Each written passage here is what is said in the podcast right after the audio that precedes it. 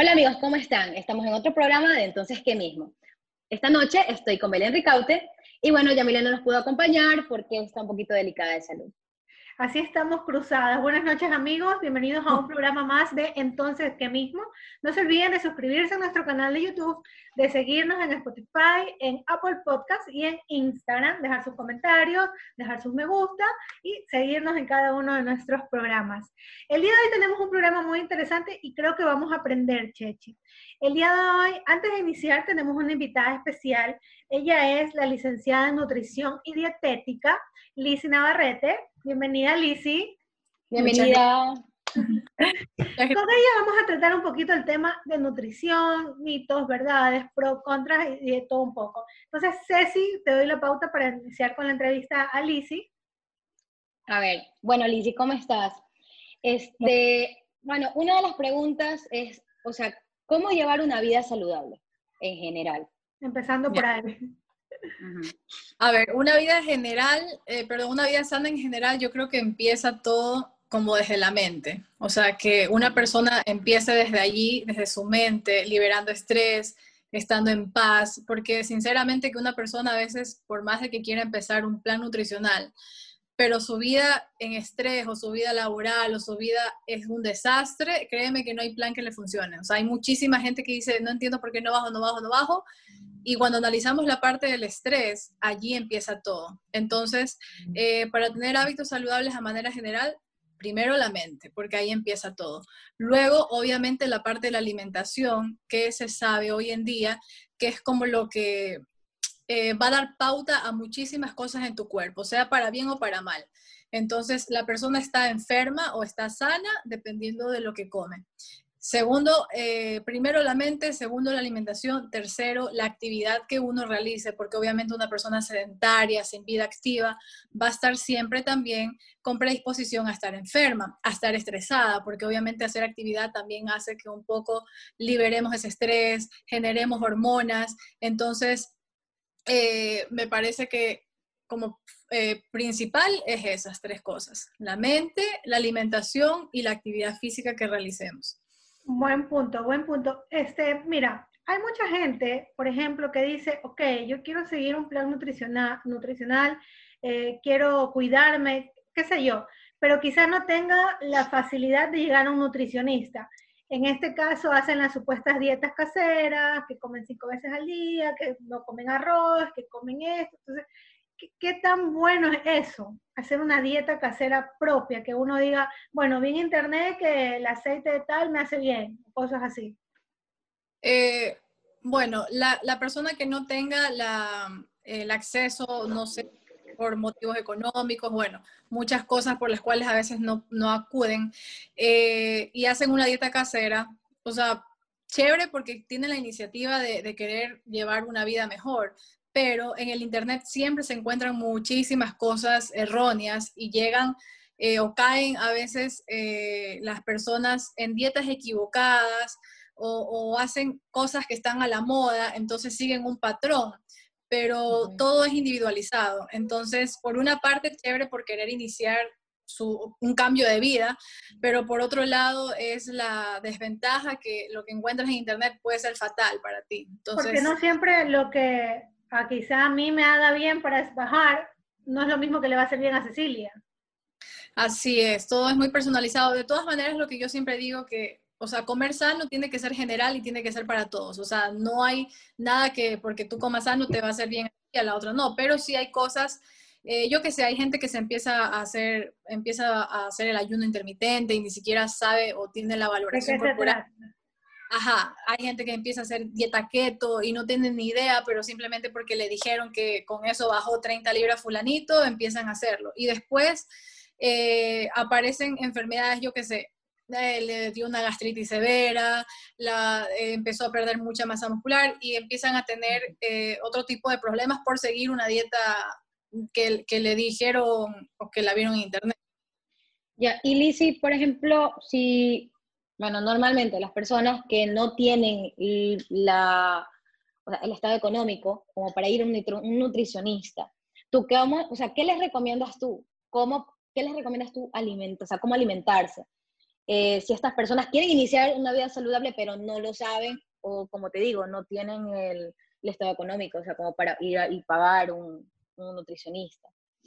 Eh, bueno, a manera general, lo que siempre les digo es que una alimentación debe de ser completa y no soy como muy a favor ni del extremo ni de lo ni de lo mínimo, o sea, todo tiene que ser como en equilibrio, que todas tus comidas traten de llevar los las fuentes principales de carbohidratos, proteínas, grasas en un conjunto. Y obviamente que hablar de carbohidratos carbohidratos complejos, o sea, la mayoritaria, mayoritariamente que sean vegetales, eh, Complejos también pueden ser arroz integral, quinoa, eh, yo qué sé, papa, un, trocito de yuca. A veces tendemos a, creer que comer sano tiene que ser caro, pero realmente tiene que ser una alimentación para todos, porque yo digo, eh, entonces que el que tiene una baja economía no puede comer sano porque es que los productos sanos ahorita son tan caros pero es que no tenemos que estar comprando esto. O sea, una persona puede comer tranquilamente con la dieta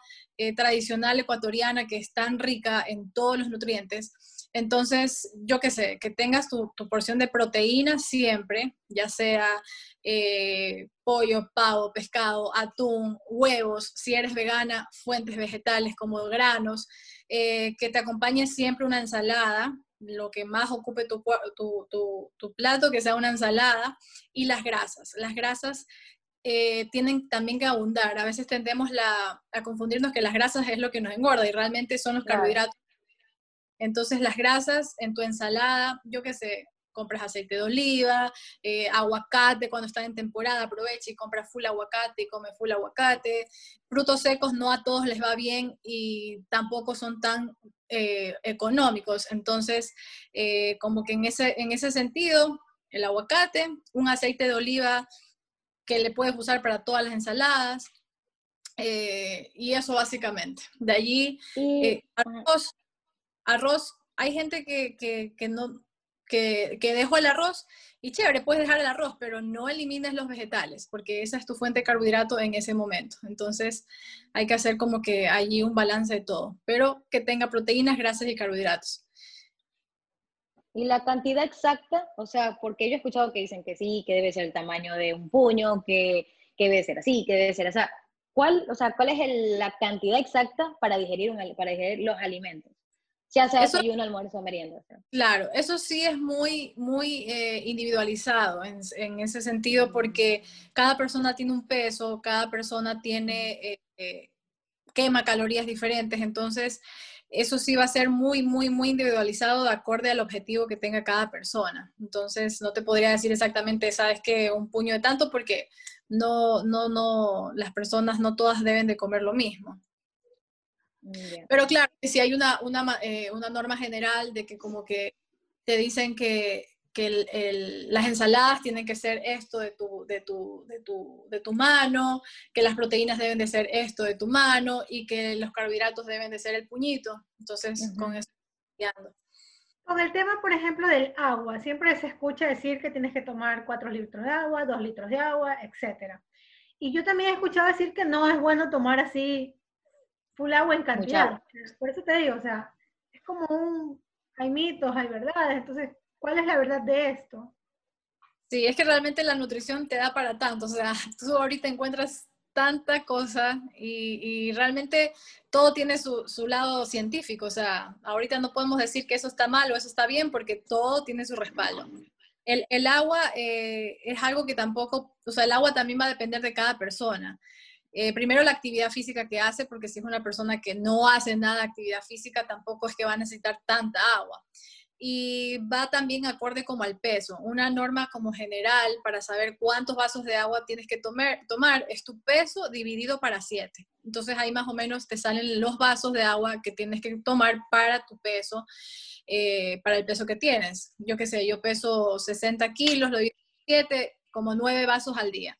Hay personas que le van 13 vasos, hay personas que 8 vasos, o sea, va a depender también de las calorías que, la persona quema.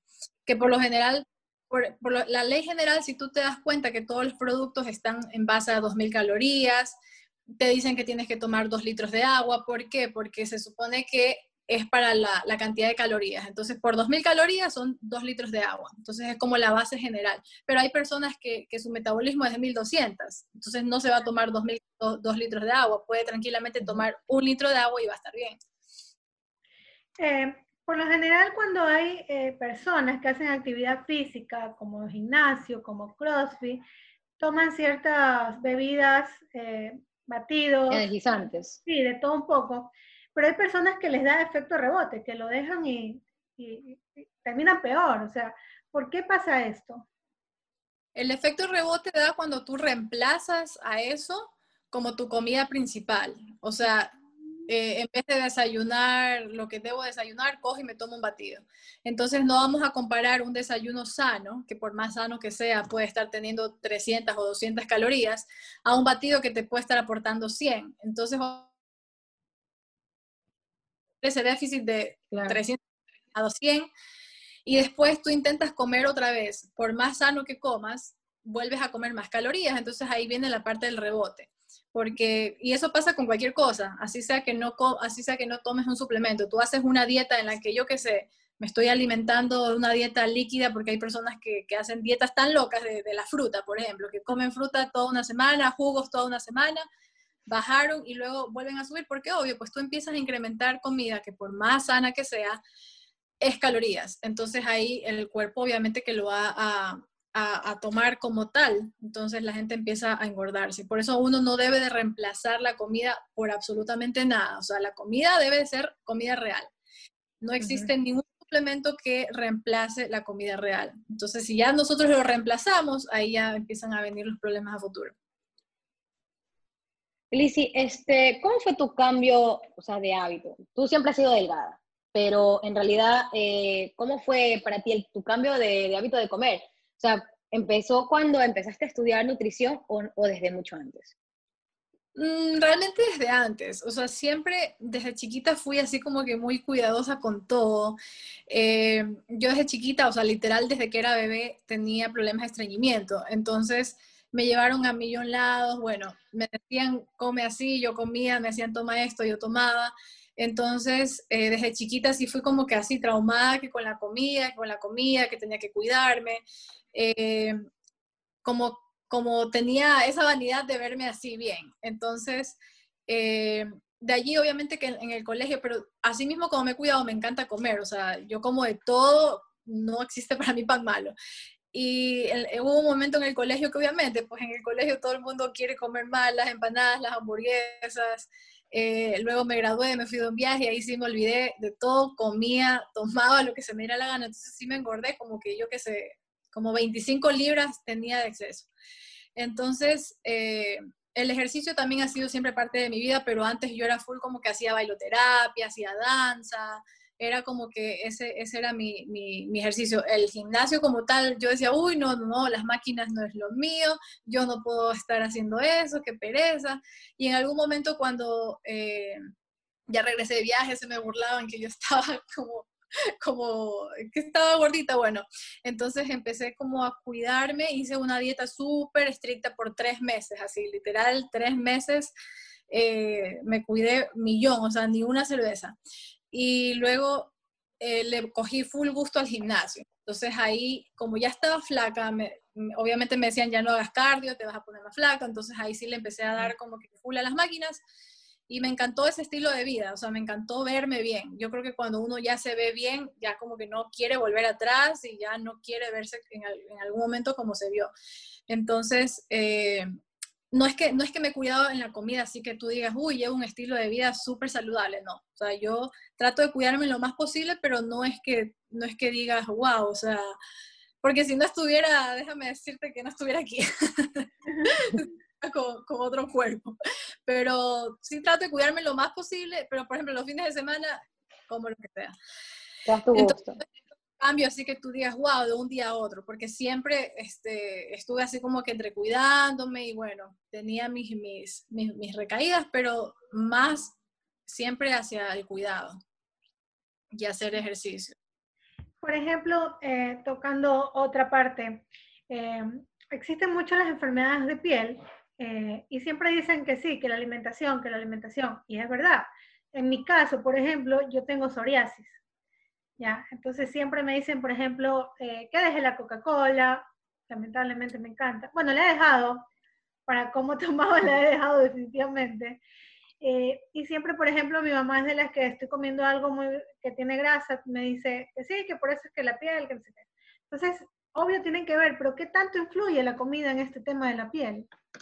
Muchísimo, muchísimo, muchísimo, especialmente en las enfermedades autoinmunes, como es la psoriasis, como es el vitiligo, que yo, yo lo tengo, pero lo tengo muy controlado. Entonces hay enfermedades que, que son autoinmunes, una derivada del estrés y otra por el estilo de vida. Entonces, eh, no se habla mucho sobre la permeabilidad intestinal. Bueno, ya se está como que empezando a dar a conocer un poco más de esto, pero la permeabilidad intestinal pasa cuando una persona que ha llevado malos hábitos durante mucho tiempo, exceso de gluten, exceso de lácteos, exceso de carnes rojas, exceso de azúcar, que es la peor, hace que la membrana de a poco se vaya rompiendo. Nosotros tenemos como nuestro colador, ¿verdad? Como un cernidero. Si está con huequitos, pues no va a cernir, se va a pasar todo.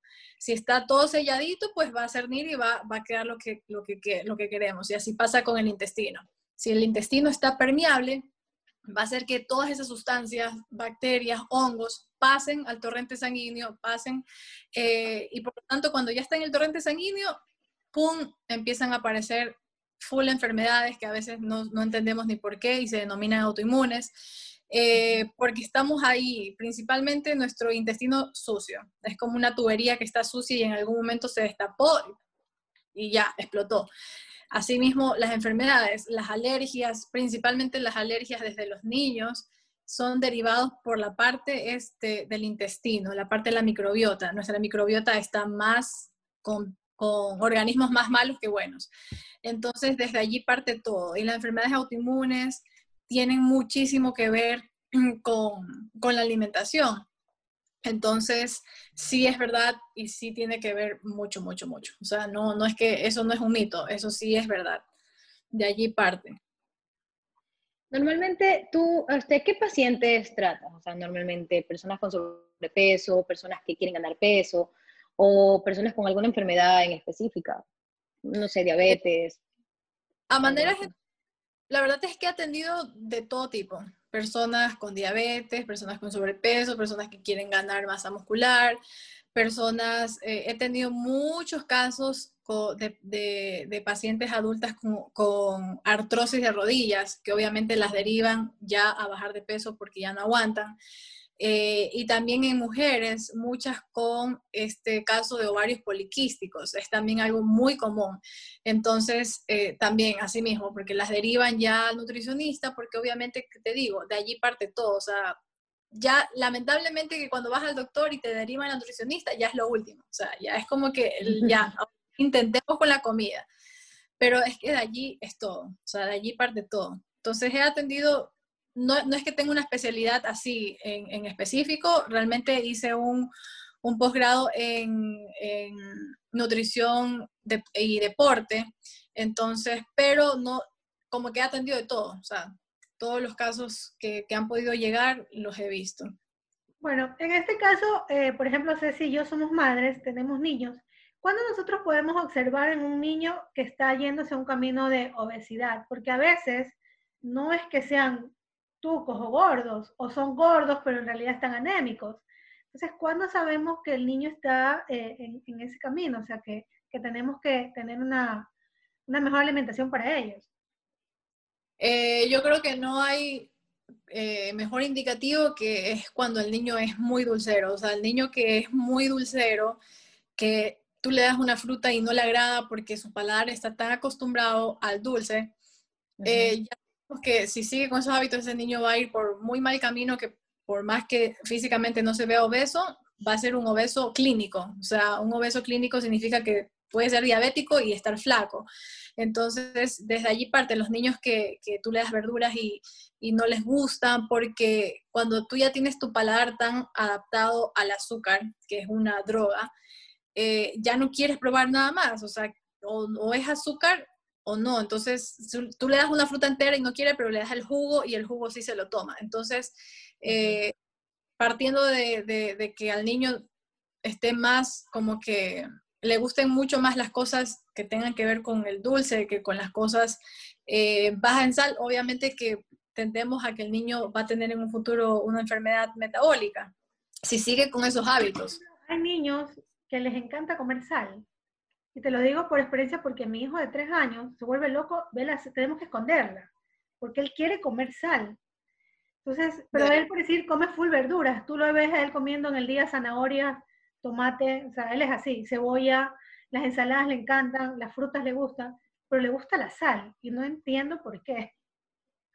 Mm, debe ser un patrón que de pronto le gustó, o sea, hay gente que le gusta lo salado, como gente, pero también le gusta lo dulce o no. No es muy dulcero, es poco. Él es, este, por ejemplo, él, si tú le pones un chupete o una zanahoria, creo que se come la zanahoria. Algo así. Ah, sí, él es poco para el dulce de pronto simplemente tú, o cuando tú estabas embarazada, te, te, gustaba mucho la sal, porque de ahí, ¿cuántos años tiene tu bebé? Tiene tres años. Y eso siempre me llamó la atención, porque, y le gusta, por ejemplo, el café. Él me ve con una taza de café y no sabe cómo quitármela. Y obviamente un niño de tres años no le va a andar dando café. Claro, por ejemplo, un niño hasta los tres años tiene la microbiota de la mamá. Entonces, mucho depende también de cómo hayas llevado tu estilo de vida en tu embarazo. el niño va a tener esa microbiota. Entonces, por ejemplo, eh, eh, la comida también son sensaciones. Si el niño le causa felicidad la sal, es porque le trae como que algún recuerdo también de que con la sal fue feliz en algún momento.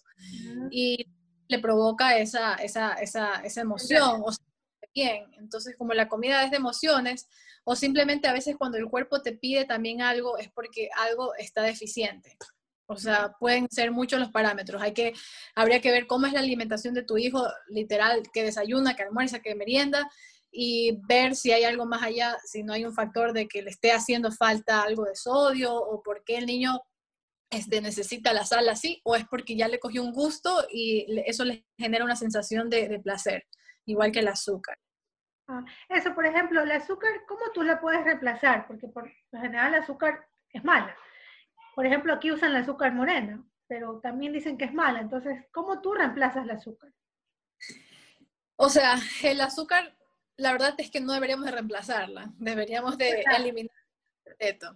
O sea, siempre les digo a mis pacientes, primera opción no en dulce, segunda opción no en dulce, tercera opción no en dulce, y si ya quieren endulzar algo, la, la, mejor forma de endulzar es con la stevia, que es lo más natural, porque los endulcorantes terminan siendo un químico eh, que te terminan generando también picos de insulina. Entonces la stevia es una hoja natural, entonces siempre eh, lo real, siempre la comida real. Entre menos procesado sea, mejor. Entonces, si es que ya quieres endulzar algo con la stevia, preferiblemente eh, en gotas y que sea puro esteviol o eh, hojitas de stevia, que también es algo muy práctico. Compras las hojitas, hierves agüita y tienes este, esta agüita dulce que, que, le pones como gotitas a lo que vayas a usar. Ya, Lizzy, y hay un producto que se llama, no sé si estoy en lo correcto, se llama Monk Fruit, algo así. Ya, eh, que me supuestamente lo que yo escuché es que dicen que es mucho más saludable que el stevia. O sea, eso es lo que he escuchado, lo que me han dicho. Entonces, ¿qué, o sea, no sé, explícame tú si están en lo cierto o no. Eh, realmente no he escuchado sobre el monk fruit, pero suena como que si viniera del azúcar de la fructuosa, como del... sí, sí, algo así, ajá, algo así.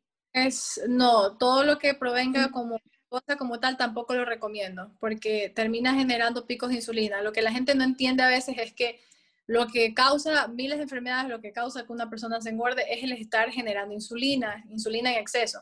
Por eso es que ahorita tampoco eh, soy muy partícipe de que una persona tenga que estar comiendo cada tres horas, ni que tenga que comer cinco horas veces al día o seis veces, o sea, ¿por qué? La verdad es que entre menos comemos, menos insulina producimos y menos vamos a querernos eh, tener esa necesidad de estar comiendo. Entonces, si, si este monk fruit viene de fruta, por lo tanto es fructuosa, no la recomiendo. ¿Qué, eh, ¿Qué tan real es que existen frutas que tienen un azúcar que no es bueno? Porque también se ha escuchado esto. No es que tengan un azúcar que no sea bueno, sino que hay frutas que tienen este, índices glucémicos más altos que otros. Entonces, las frutas que tienen un índice glicémico alto, por supuesto, hay que evitarlas en personas que tengan algún tipo de enfermedad metabólica, diabetes, que estén con obesidad. Tiene que evitar las frutas con estos índices glucémicos muy altos.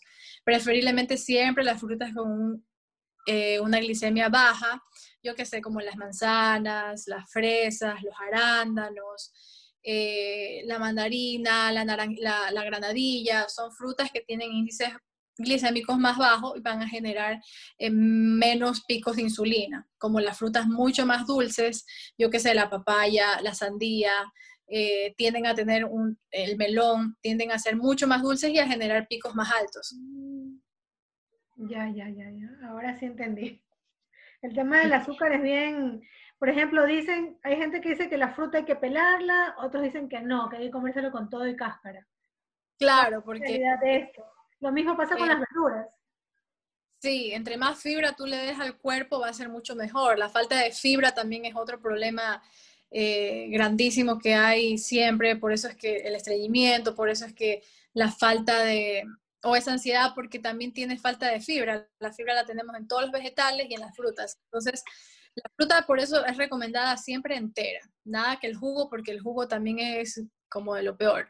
Tienes que tomar la fruta entera y, ahí también hay como, uno puede, eh, ¿cómo te digo? Otra idea es que las frutas son mejores entre menos las tengas que pelar, o sea, que las puedas comer directamente.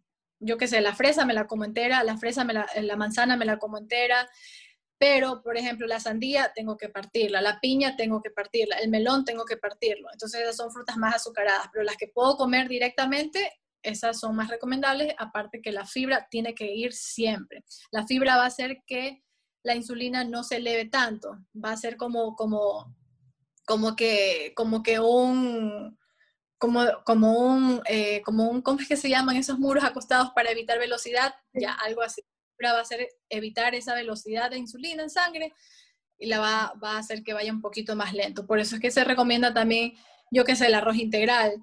Te aporta la misma caloría que el blanco, pero la fibra hace que la insulina no se eleve tanto. Ahí es la diferencia de por qué el arroz integral. ¿Cuál es un desayuno en general saludable? O sea, muy aparte de que estés haciendo una dieta o no, ¿cuál es un desayuno saludable? Eh, bueno, para mí como que el huevo es una parte muy básica para quien no tenga una alergia. Eh, el huevo es un alimento súper nutritivo, entonces eh, un, un, un, desayuno sano puede ser, yo que sé, dos huevos revueltos con verduras, que pueden ser champiñones, le puedes poner cebolla, espinacas, todas las que encuentres en estos dos huevitos y lo haces en aceite de oliva, ahí ya tenemos la grasa, tenemos los champiñones que tenemos nuestro carbohidrato, tenemos los huevos que es la proteína y ya está. Está todo ahí, en un solo plato. No necesitamos tanta cosa. A veces también nos complican la vida porque dicen, ay, la porcioncita de fruta, más los dos huevitos, más ponle avenita, más ponle un vasito de yogur, más ponle, la gente a veces no tiene ni tiempo de comer, mandan a comer un pocotón de cosas. A veces yo digo, no compliquemos, o sea, mientras se visten, hierba dos huevos y ya tenemos el huevo, grasa. Tenemos claro, porque, claro, porque hay personas que en realidad tienen una vida muy agitada o tienen que irse rápido a su trabajo o tienen una hora de almuerzo de que no todos los días pueden comer a la misma hora. Entonces, imagínate, una persona así no puede andar viendo en realidad qué comer, tienen una hora exacta para comer o tienen menos de una hora. Hay muchas personas que por mucho trabajo tendrán mucho menos de una hora para comer. Sí, entonces sí, eso, eso, los huevos para mí es algo práctico. Mientras te vistes, ponlos a hervir y te comes los dos huevos duros. Y, por último, si tienes tiempo de hacerte un jugo verde, que también son súper eh, nutritivos para la parte del magnesio y el potasio, chévere. ¿Qué conlleva este jugo verde? Porque, por ejemplo, yo he escuchado jugos que nomás lleva apio, manzana, espinaca y para de contar. Pepino. Otros que llevan pepino, otros que llevan, o sea, hasta ajo creo que he escuchado que le ponen. ¿Qué es, bueno, para tomarse un jugo verde normal todas las mañanas? Eh, la relación del jugo verde es como tres verduras, media a una fruta como máximo. Hay personas que le ponen full frutas al jugo, entonces ya no lo hacemos tan saludable. Eh, entonces son tres verduras a cuatro verduras, tú puedes escoger cualquier verdura que quieras, realmente la que tengas en la refri. Y, una fruta, entonces, como tú dices, apio, pepino, perejil, espinacas, y le pongo un kiwi o le pongo una manzana y, listo. Y no los, no los, en lo que lo tengas para hacer, no lo ciernes, te lo tomas tal cual, con todo y la fibra. Hay otro, otro como mito que dice, y hay gente que le pasa que no, si no toma café, tú estás a las 10, 11 de la mañana, me duele la cabeza, no tomé café. ¿Por qué pasa eso?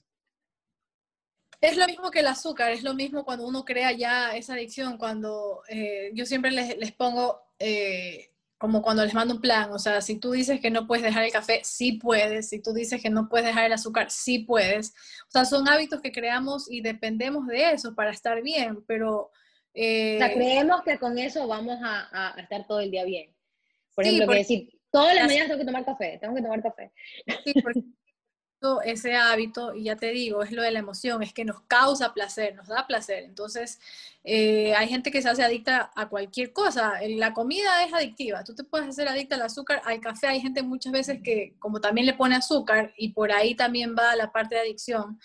Entonces, eh, yo creo que todo está en la mente. Por eso te digo que empezando por allí es todo. Logrando controlar esas emociones y decir, ok, estoy tomando demasiado café, le pongo mucho azúcar, sí puedo dejarlo y lo intentas tres días que te aguantes y después del tercer día ya vas a estar mucho más relajada. Ya, y en estos tiempos de bueno, ahora que los niños están en casa, bueno, metidos en casa sin casi tener actividad física o están en clases, eh, ¿tú qué alimentos les recomiendas a un niño? O sea, una alimentación infantil, ya sea desayuno o almuerzo o merienda, o sea, los snacks que come en casa, o sea, ¿qué recomiendas tú para un niño que está ahora actualmente metido en casa sin actividad física? Porque tú sabes que en la escuela tienen el recreo, corren, a la final tienen cultura física, hacen algo de deporte, pero están en casa, o sea, y que para evitar que un niño se engorde, por así decirlo, ¿qué alimentación tú le recomiendas? Eh, la alimentación no va más allá de lo básico que te explico, que proteínas, grasas, carbohidratos, obviamente que como un niño está en crecimiento, eh, no lo vamos a poner a dieta, o sea, hay que darle todos los grupos de alimentos y que el niño coma eh, hasta donde quiera comer, porque a veces también el obligar a un niño a comer cuando no quiere, eso también genera ciertos traumas en los niños, o sea, lo queremos meter, pero hasta que ya el niño no pueda más y eso también genera un trauma. Uno también tiene que aprender a escuchar su cuerpo, ¿no? Si ya no da más, ok, esperemos y dentro de un ratito le volvemos a intentar dar. Entonces, en los niños que no falten obviamente las frutas enteras, eh, a esas frutas eh, le podemos poner algo de yogur, los yogures o, lo que sean, eh, no soy muy partícipe de los lácteos, pero si vamos a consumir un yogur, un queso, tratar de que sean enteros, o sea, con la grasa natural, porque esa grasa natural es la que te va a dar los nutrientes. Ahorita ya todo el mundo quiere comer deslactosado, quiere comer descremado, quiere comer bajo en grasa, y no es así, o sea, le estamos quitando todos los nutrientes a ese producto natural. Entonces al niño, eh, dependiendo de qué comida, ¿no? En las mañanas su porción de fruta, avena, que es un superalimento, avena, le podemos dar un poquito de yogur, huevitos, eh, huevitos de codorniz, bueno. Eh, si le damos almuerzo, así mismo, incluyámosles vegetales que ellos mismos puedan masticar, yo que sé, una porción de brócoli, zanahorias, eh, algo de arroz, su proteína, que sea bien con algo de grasas. Y, listo, o sea, no hay algo que sea muy diferente al adulto, o sea, nada más que es la porción, pero que lleve todos los grupos de alimentos. Y en los snacks, obviamente, nada de procesados. O sea, a veces por la facilidad del tiempo van y compran que la fundita de, de, esto de aquí, que la cajita de lo de acá y le damos la galletita con el juguito. Y es lo peor que le podemos estar haciendo a los niños porque es seguirle creando esa adicción. Entonces, si quiere hacer un snack entre ellos mismos que están en casa y si tienen el tiempo, coger y preparar galletas de avena, coger y preparar un cake de banano, coger y preparar alimentos eh, sanos, enseñarle al niño cómo se hace, enseñarle que no necesitas comer nada de, procesados para comer rico. Entonces es una manera en la que eh, comparten también el tiempo de, enseñarles a hacer un alimento y comer sano. Entonces, claro, si es que hay el tiempo también, pero ahorita casa. Depende de tiempo. ¿Qué es cierto que los alimentos congelados pierden cualidades nutricionales? Eh, eso depende de qué alimento sea. Por lo general, las carnes eh, tú las puedes tener congeladas mucho tiempo y no van a perder la, calidad nutricional. Lo que hace que un alimento pierda muchas veces vitaminas o minerales es el agua. Entonces, eh, por ejemplo, las frutas tienen una vitamina A que es muy sensible al agua. Entonces, si ya nosotros, por ejemplo, la licuamos o si ya hervimos esos vegetales, tienden a perder alimentos. Y si vamos y los congelamos, sabes que la comida congelada también es como que otro mito. Eh, a veces eh, dentro de... Hay personas que no tienen el tiempo de, prepararse alimentos y yo lo que le digo es, ¿saben qué? Por ejemplo, cocínense para la semana quinoa, cocínense para la semana arroz, porciónenlo y déjenlo congelado. Eh, este tipo de alimentos no pierde sus nutrientes, es más, o sea, ahí viene lo que se llama el almidón retrógrado. Es un alimento eh, que se crea cuando uno, por ejemplo, cocinó la papa, cocinó el arroz, cocinó eh, la yuca y luego va y la mete al refrigerador. Hace que el almidón se vuelva resistente. Y ese almidón resistente hace que eh, ya no sea la misma insulina que generaba cuando estaba normal. Entonces, es más, te puede crear un beneficio el comer este tipo de comidas. Obviamente que no vamos a congelar yo qué sé, una comida ya preparada, yo qué sé, compramos unas alitas barbecue con unas papas y una mayonesa y las congelamos y luego me las como, no, porque ya es comida preparada. Eh, pero comida con casi no, no tantos condimentos artificiales, sí puede conservar tranquilamente sus nutrientes siempre y cuando sea eh, bien, bien, bien, bien refrigerado, o sea, que tenga un buen proceso de, cocción, obviamente no sobre eh, cocinar un alimento, y eh, guardarlo en refrigeración, o sea, en congelación, pero bien, para que, que mantengan los nutrientes. Pero, por ejemplo, ya te digo, las carnes conservan sus alimentos, las frutas y vegetales es lo que más tiende a perderlos, pero no los pierde por completo si es que se les hace un buen, eh, una, una, buena reservación. otra consulta, eh. El tema de, por ejemplo, el pollo. Se dice que no se debe comer mucho por tema de hormonas. Bueno, son muchas cosas que se dicen de la carne, del pollo, del pescado, etc. Por eso mucha gente hoy en día se ha hecho vegana o, tantas cosas que ahorita han salido. Entonces, ¿qué hay de cierto en esto? Eh, o sea, sí es verdad, pero lo que pasa es que, ya te digo, mira, ahorita la nutrición te da, uno se pone a pensar y si ya no podemos comer es absolutamente nada, yo creo. Que todo es malo porque lamentablemente, eh, como todo, eh, o sea, las industrias quieren generar más, obviamente que ya existen los aditivos, ya, ya, existen los químicos que le meten a todo, ya el pollito que te crece, yo qué sé, en cuatro meses, ya en un mes puede ser el pollo y ya venderlo. Entonces... Eh, Lo mismo pasa con ciertas frutas, por ejemplo, el mango. Así es, así es, todo, todo. Por eso te digo que, que ya es una cosa que uno no puede estar eh, diciendo, ¿cómo te digo? O sea, es que ya todo está tan dañado, pero la idea es siempre hacerlo como, como un equilibrio a todo.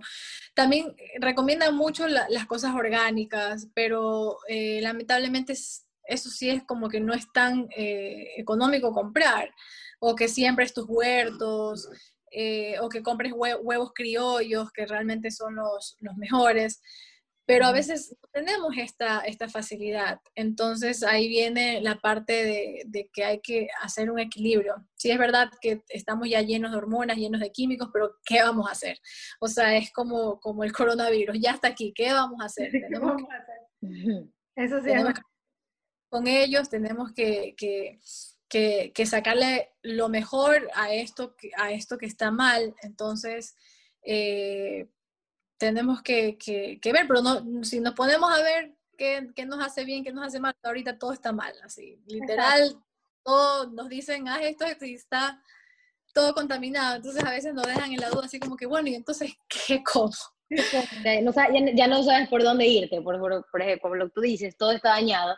ya no puedo comer esto porque me ocasiona esto. No puedo comer más acá esto porque en realidad tiene mucho azúcar. No puedo comer esto porque tiene hormonas, ya qué sé yo. Entonces tú estás como que en realidad, ¿qué como? O sea, si quiero hacer una dieta y me mandan a comer pollo, como dice Belé, chusa, pero tiene hormonas. Entonces, ¿qué hago? ¿Lo como? ¿No lo como? Entonces ya, o sea, y, como tú dices, el Internet también está, inventa tantas cosas que muchas personas buscan, dicen, ah, vamos a buscar si el pollo tiene hormonas. ¿Pollo tiene hormonas? Te dice, sí, sí, sí. Y la gente ya no te come pollo. Porque el Internet, bueno, en realidad a muchas personas les, como que decir, les daña la mente, en vez de enseñarles, les daña la mente. Sí, por eso te digo, o sea, lo mejor es llevar un equilibrio en todo, un equilibrio en todo, tratar de comer lo más saludable y comida real. Eh, eliminas el azúcar, eliminas los procesados, come comida eh, de la naturaleza, haz ejercicios, hidrátate, no te estreses y listo. O sea, la idea es tratar de llevar una vida, un, buen estilo de vida de manera general, no traumándonos con que chuta, ahora el pollo tiene hormonas, lo dejo, porque es que los, los, vegetales también, o sea, todo, todo. Entonces, es la idea de hacer una parte equilibrada. La verdad que ha sido una conversación muy buena, eh, creo que hemos aprendido un poquito de, todo un poco, pero Lizzy, cuéntanos hoy, día, en día qué estás haciendo, sé que tienes tu consultorio, sé que tienes tus almuerzos, ¿cómo te podemos encontrar para que todos nuestros, eh, todas las personas que nos miren sepan cómo encontrar? Eh, sí, yo actualmente estoy trabajando en el Mantas Hospital Center, en Medical Track, eh, con el equipo de médicos de Axis Sport, que son eh, los del Hospital Axis de, Quito.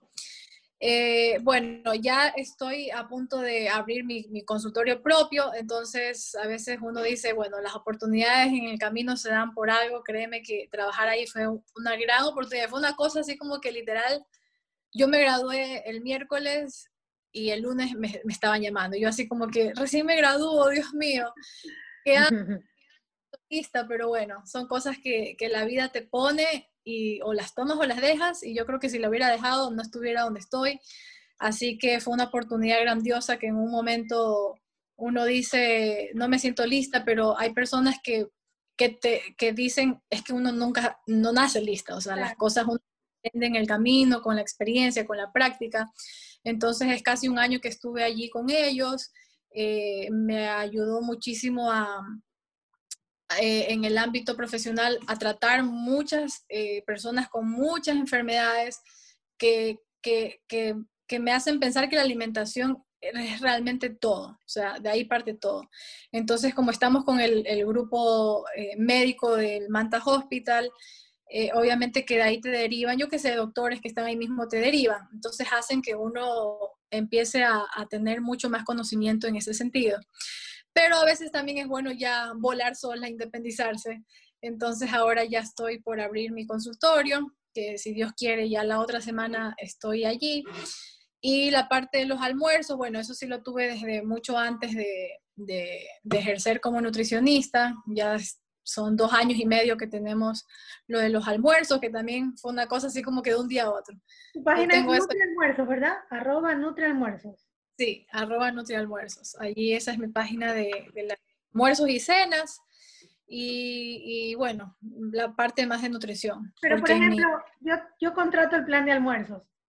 ¿El plan de almuerzos es general o tú como a tus pacientes directamente comen esto, comen lo otro? ¿O lo varías de ambas maneras? No, realmente es general, porque como ah. siempre les digo, comer sano debe de ser comer sano, o sea, no, no, no hay algo que vaya más allá. Entonces son almuerzos sanos en general, no es que freímos cosas, tratamos de usar bajo en sal, todas las especies naturales que se puedan y, eso. Entonces es un almuerzo que es apto para, quien sea. Eh, lo único que hacemos de personalizado es como que si alguien no puede comer cerdo, ok, se lo reemplazamos, si alguien no puede comer carne de res, se la reemplazamos y así. Pero de allí la base es, es igual. Lizzy, y en el tema de lo que fue la pandemia para ti, ya que tú estás acostumbrada todos los días mandarles un almuerzo a las personas, ¿cómo te afectó a ti? Esto, o sea, en la etapa de la pandemia eh, y las personas que, tus, bueno, tus, tus pacientes. ¿Cómo te manejaste ahí? ¿Cómo, así, cómo hiciste tú como para que ellos, o sea, ir acá, o sea, estar con cada uno de ellos sin tenerlo físicamente, pues, ¿no? Claro, sí, bueno, obviamente que la pandemia fue algo que afectó a todo mundo. Eh, obviamente que paré, o sea, dejé de trabajar porque en un principio era todo complicado, pues, o sea, hacer compras, ir al súper, eh, la gente la desconfianza, entonces eh, yo paré literal los dos meses. Por un lado también fue como que, creo que para mucha gente también ha sido como un descanso, o sea, yo también estaba como que colapsada de trabajo, yo decía, Dios mío, quiero vacaciones, pero en este negocio yo no puedo tener vacaciones para nada, o sea, si yo no estoy allí, no puedo coger y decir, ah, me voy 15 días, no, porque el negocio de la comida es algo que es muy así, como que esclavizante. Entonces, eh, yo ya estaba así como colapsada y pum, lo de la pandemia y dije, bueno, vamos a tomarlos como, como, como algo positivo, ¿no? Descansar, eh, ver nuevas eh, estrategias de lo que yo pueda hacer y, ya, o sea, lo tomé súper, no, no sentí realmente como que me afectó en, en algo, o sea, más bien... cuando volviste normal todo, o sea, no fue que cuando volví normal todo, pero obviamente que la cantidad no es la misma, porque eh, mucha gente la que yo le daba de comer era gente que, que, que, iba a trabajo. Entonces ahorita la gente sigue en, trabajando en casa y, y muchos de ellos ya o sea, ya no tienen la necesidad de pedir comida. Entonces en ese sentido sí, obviamente que, que bajó el número de almuerzos eh, porque las personas aún siguen en casa pero gracias a Dios igual está, estamos estables, o sea, de a poco ya la gente se está normalizando un poco más, ya están ingresando a los trabajos y ya de nuevo estamos con, con la misma cantidad. Así que amigos, no se olviden de seguir a Almuerzos y pedir la comida que ofrece Lisi. Y bueno, este ha sido un programa muy interesante. Muchas gracias Lisi por haber aceptado nuestra invitación. Muchas gracias a ustedes por tomarme en cuenta. Siempre a la orden, cualquier tema, duda que tengan, eh, aquí estoy por internet. A mí me pueden escribir y yo les respondo sin ningún compromiso. Eh, trato de dar siempre como que, trato de ser creo que siempre agradecida con la vida, porque a veces pienso como que me ha dado tanto y digo, no sé qué he hecho de bueno en esta vida que me ha dado tanto. Entonces, va y, y tiene una duda, siempre a la orden. Esto de la nutrición también es algo que que acarrea muchas inquietudes o que atrae muchas discordias también entre profesionales que creen que somos dueños de la verdad y no es así porque, eh, mira, eh, en la nutrición están los que dicen que ser vegano es lo mejor y están los que dicen que ser carnívoro es lo mejor y todo tiene su base científica. Entonces no se dejen llevar ni por lo uno ni por lo otro. Siempre consulten a un profesional y siempre traten de equilibrar en su vida porque no hay nada que haga más daño que el exceso y la deficiencia. Entonces, tener un equilibrio en todo y no solo con la comida, sino en toda tu vida en general, va a hacer que, que, hagas ese balance y que estés bien contigo misma y que por lo tanto demuestres estar bien para los demás. Chévere, sí, muchas gracias en serio por estar aquí con, en nuestro programa. Y bueno, esperamos también tenerte, bueno, en algún futuro más con otro tema interesante de nutrición. Y bueno, este sí, y bueno, más de entonces, ¿qué mismo, Ceci? ¿Dónde nos pueden seguir? Bueno, síganos en Spotify, Apple Podcast y bueno, suscríbanse en YouTube y síganos en Instagram. Así es, déjenos sus comentarios que son muy importantes para nosotros. Este ha sido un programa más de Entonces, ¿qué mismo? Nos vemos la próxima semana. Chao. Muchas gracias. Chao.